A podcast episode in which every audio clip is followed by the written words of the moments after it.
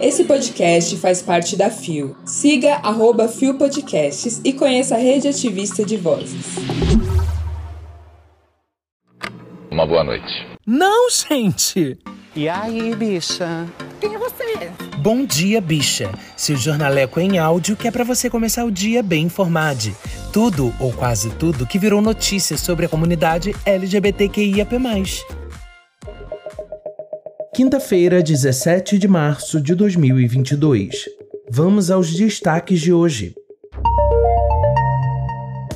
Conselho Nacional de Justiça analisa reclamação contra desembargador por homofobia.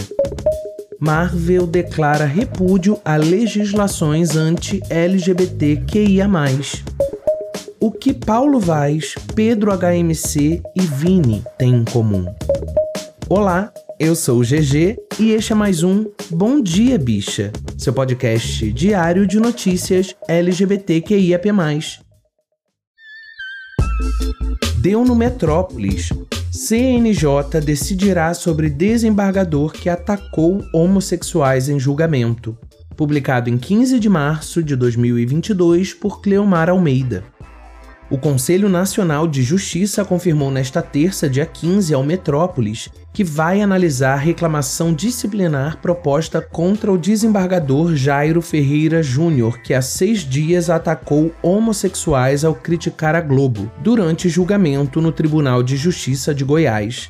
As declarações dele foram divulgadas em primeira mão pelo portal. Na reclamação, as entidades destacaram que, durante sessão online na última quarta, dia 9, o desembargador cometeu o crime de racismo homotransfóbico, o que, segundo o documento, não é protegido pelos direitos fundamentais à liberdade de expressão. O julgamento foi transmitido pelo canal do TJ de Goiás no YouTube. Os senhores e senhoras já viram a coisa mais perniciosa e vulgar que é a Globo? De mostrar, propagar e enaltecer o homossexualismo? Mulher com mulher se beijando lá, homem com homem se beijando, perniciosa. Disse o desembargador durante sessão online da Corte Especial do TJ de Goiás, ao lado de outros desembargadores. Na ocasião, Jairo fez as declarações ao manifestar voto favorável a um juiz que, em decisão, lamentou que se relacionar com putas não é mais fato de boa reputação e que ironizou o Supremo Tribunal Federal, o PSOL e o ex-deputado federal Jean Willis. Por maioria de votos, 12 a 6, o procedimento administrativo disciplinar foi instaurado contra o juiz ao final. Depois do julgamento, as declarações do desembargador repercutiram ainda mais e provocaram críticas de colegas de toga e das entidades que se organizaram para fazer a reclamação disciplinar contra Jairo no CNJ. A reclamação disciplinar protocolada pelo advogado Paulo Roberto Iotti Vecchiati foi apresentada pelas seguintes entidades ao CNJ: Associação Brasileira de Lésbicas, Gays, Bissexuais, Travestis, Transsexuais e Intersexos, a ABGLT, Associação Nacional de Travestis e Transsexuais, a ANTRA, Associação Mães pela Diversidade, Associação Brasileira de Mulheres Lésbicas, Bissexuais, Travestis e Transsexuais, a ABMLBT, Grupo de Advogados pela Diversidade Sexual e de Gênero. As entidades ficaram ainda mais incomodadas porque, durante a apresentação de seu voto, o desembargador continuou suas críticas usando homossexualismo e não homossexualidade para se referir a pessoas que se relacionam com outras do mesmo sexo. Nós temos que aderir simplesmente porque houve uma evolução no aspecto dos costumes sexuais. Não vou dizer que a coisa ficou pervertida porque antigamente a perversão existia, e talvez até mais que hoje, mas era escondida. Afirmou Jairo na sessão de julgamento do TJ. Além disso, durante a apresentação de seu voto, o desembargador reforçou o uso de expressões consideradas machistas. O cara que era homossexual não saía do guarda-roupa. Hoje sai, pronto e acabou. Sai de mão dada lá no shopping center, de mão dada um com outro companheiro e ninguém tá nem aí. Afirmou Jairo. O TJ de Goiás não quis se manifestar sobre a reclamação contra o desembargador enviada ao CNJ. Em nota, a Associação dos Magistrados do Estado de Goiás informou que sempre defenderá o direito do magistrado de ser respeitado no exercício de suas funções e também a liberdade de decisão conferida aos juízes e desembargadores. A associação ressaltou ainda que é assegurada ao magistrado independência funcional e liberdade de expressão no exercício fundamental das decisões e explanação durante as sessões. O meio processual legítimo para se questionar decisões ou condutas é o recursal, disse a nota.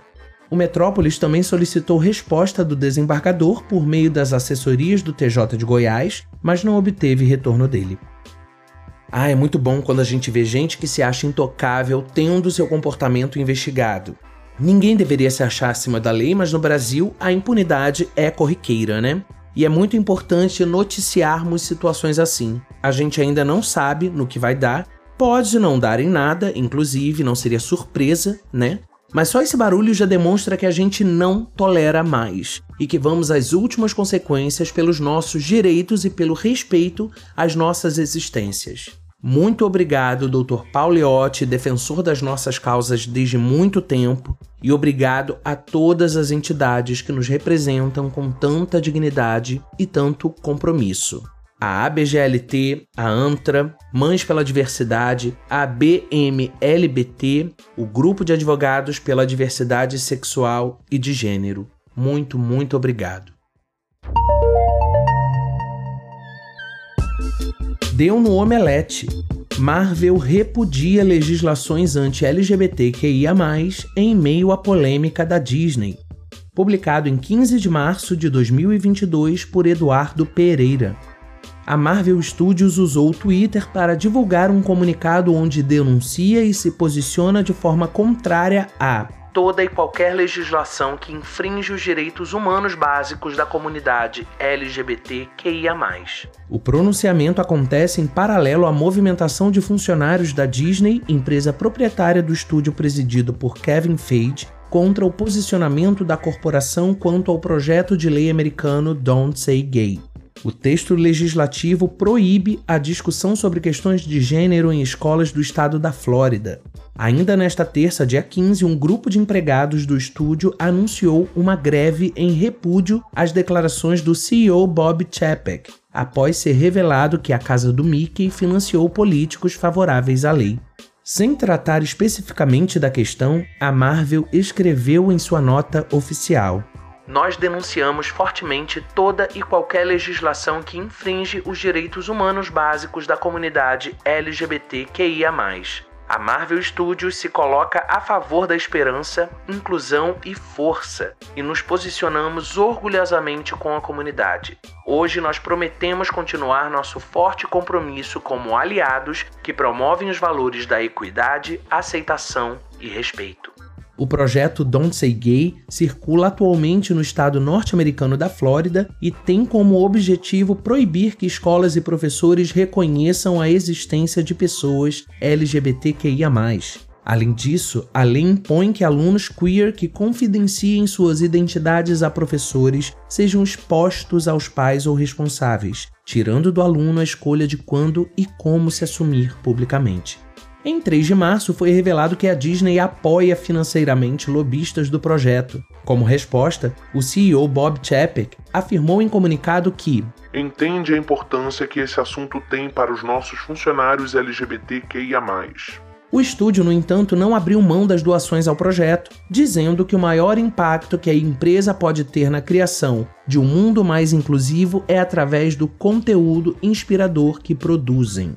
A fala de Chapek, assim como a manutenção do financiamento a uma lei homofóbica, levou funcionários da Disney, como o roteirista Benjamin Simon, Dana Therese, Bill Motz, Sasha Paladino e mais, a repudiarem publicamente a empresa e seu CEO. Durante o Dia dos Acionistas de 2022, Chapek admitiu que a posição inicial da empresa estava errada e que a Disney reavaliará sua forma de apoiar a comunidade LGBTQIA+, no futuro. É, gata, o meme que o Rod ama. Sei lá, mas eu lembrei da minha mãe quando foi ajudada por um familiar quando eu era pequeno e que disse a ele quando ele tentava lacrar em cima dela: Você até me ajuda a viver, mas você não compra o meu caráter. Beijo, mãe. Deu no Colabora, Paulo Vaz, Pedro HMC, Vini e um apelo aos LGBT+. Precisamos parar de nos odiar. Publicado em 16 de março de 2022 por Yuri Fernandes, em um artigo em primeira pessoa. A segunda-feira, dia 14, demorou a terminar para a população LGBT. A perda precoce do ativista trans Paulo Vaz, de 36 anos, deixou angustiados nós em nossos corações e também questionamentos sobre qual comunidade estamos construindo. A causa da morte não foi divulgada, mas é de conhecimento a onda de transfobia da qual ele foi vítima no dia anterior pelas redes sociais. E aqui não cabe a mim explicar a origem ou replicar tais comentários, mas sim enfatizar que eles vieram na grande parte de homens cis gays, infelizmente. Diante dos últimos fatos, é urgente falar sobre. Não adianta cobrar e esperar mudança da sociedade se na nossa própria casa não existe respeito, acolhimento e empatia. Qual exemplo queremos ser ou dar quando usamos piadas para ofender um homem trans? e brincadeiras para desmoralizar mulheres trans e travestis. Não é por sermos LGBT que temos passe livre para a transfobia.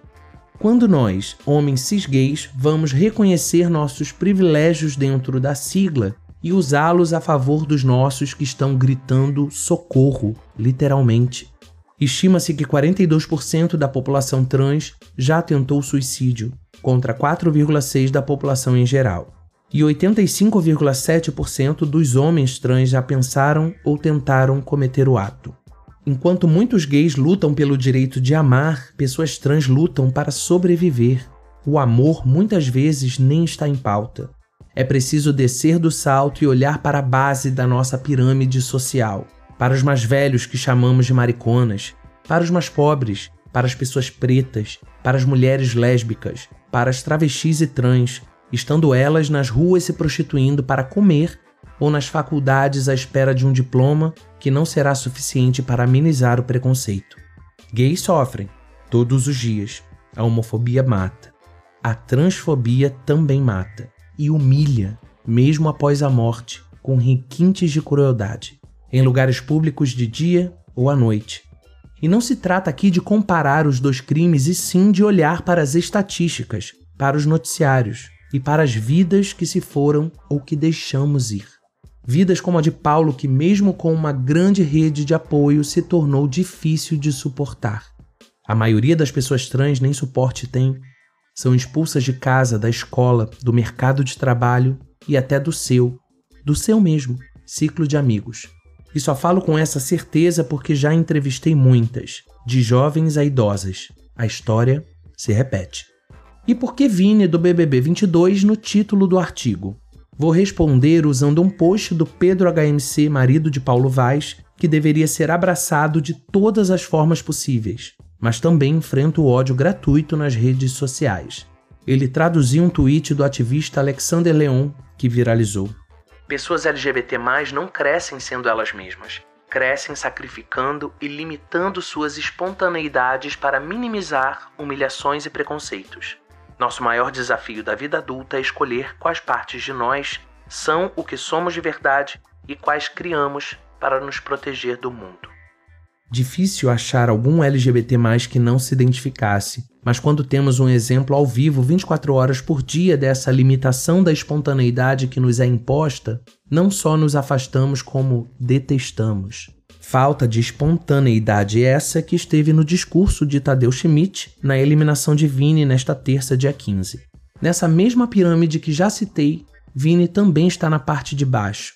É pobre, negro, afeminado e está longe dos padrões de beleza impostos pela nossa própria comunidade e acreditem, é ainda mais cruel do que a da sociedade como um todo. Então, o que resta para Vini? O humor, seja bom ou ruim, mas é onde ele encontra refúgio. Mas não é natural. Mas é a arma que ele tem para não abaixar a cabeça, para superar os traumas e para ser aceito. Assim como você também criou ou deixou de lado algo. Afinal, somos essas pessoas animadas mesmo o tempo todo? Ou nos fazemos assim para sermos benquistos pelos olhares heteronormativos? Também não somos carentes? Também não buscamos o amor das pessoas? E por que é tão difícil dar o nosso? Vini vai precisar de apoio aqui fora. Os administradores já haviam alertado para a quantidade expressiva de ataques homofóbicos que ele vinha sofrendo nas redes. Comentários chegaram a ser bloqueados. Será que é só mesmo pelo jogo? Como foi dito em um pronunciamento da equipe, todos têm direito de gostar ou não dele, mas homofobia é crime. E pode punir inclusive nós, gays. Que o Brasil receba de braços abertos que Paulo descanse depois de 36 anos de batalhas diárias, que a comunidade LGBT não deixe as suas questões de autoestima e de rejeição afetarem os dupla ou triplamente vulneráveis, que a saúde mental não seja só um conteúdo de post compartilhado no Instagram. Cuide muito bem da sua e, se não puder ajudar, não prejudique a do outro. Nada a declarar. O artigo está completo. Chegamos ao final de mais um Bom Dia Bicha e hoje, depois de dois dias com energia bem down, numa vibe melhor. Lívia Lamblé, minha amiga, podcaster no Criador e Criatura e no Postei Saem Correndo, inclusive ouça, me mandou o WhatsApp perguntando se estava tudo bem porque a minha voz estava borocochosinha nos episódios de ontem e anteontem. A partida de Paulo Vaz e tudo que circunda o fato, exatamente como Yuri Fernandes falou no seu artigo para o Colabora, que falei agora, tudo isso me fez muito mal, me envergonha como gay, como cis, como branco, porque apesar de humildemente me considerar uma exceção a essa regra, eu faço parte desse grupo de pessoas da comunidade. Melhoremos, gays. Essa síndrome de Regina George já tá over tá matando gente que a gente devia acolher. Bom, hashtag divulga LGBT. Se você tem um projeto pela comunidade sobre a comunidade LGBTQIAP+, manda uma mensagem de voz pra gente lá no Anchor, ou na DM do Twitter, ou no direct do Instagram, ou por e-mail lá no quilbichapod.gmail.com, contando em um minutinho sobre esse projeto que a gente quer disponibilizar esse espaço para você no episódio tá?